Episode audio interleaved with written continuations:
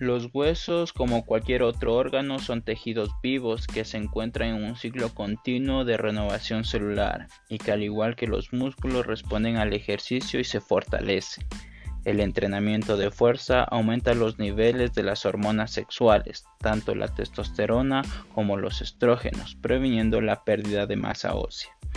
Actualmente vivimos una epidemia de osteoporosis en personas de 50 años en adelante, mayormente en mujeres y en menor proporción en hombres. Esta es una enfermedad silenciosa, sin síntomas hasta llegar a su consecuencia final, la fractura de un hueso. Cuando menor sea la edad de desarrollo de masa ósea, menores serán los riesgos. Sin embargo, nunca es tarde para comenzar. Si eres una persona sedentaria, empieza con básicos de calistenia. Si te gustan los deportes de resistencia como la natación, ciclismo, atletismo, completa tu entrenamiento con un poco de levantamiento de pesas. Nuestro cerebro evolucionó en movimiento y una gran parte del mismo se dedica a controlarlo. Si dejas de moverte, tu cerebro se atrofia, aumentando el riesgo de desarrollar enfermedades neurodegenerativas como el Alzheimer.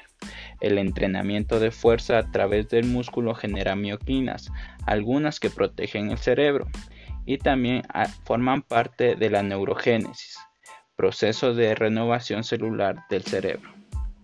Como conclusión, entrena para tener una buena masa muscular, y también huesos fuertes y un cerebro que trabaje al 100%. Si consideras que la información brindada en este podcast merece una donación, puedes hacerlo a través de Patreon. Te quedaré infinitamente agradecido.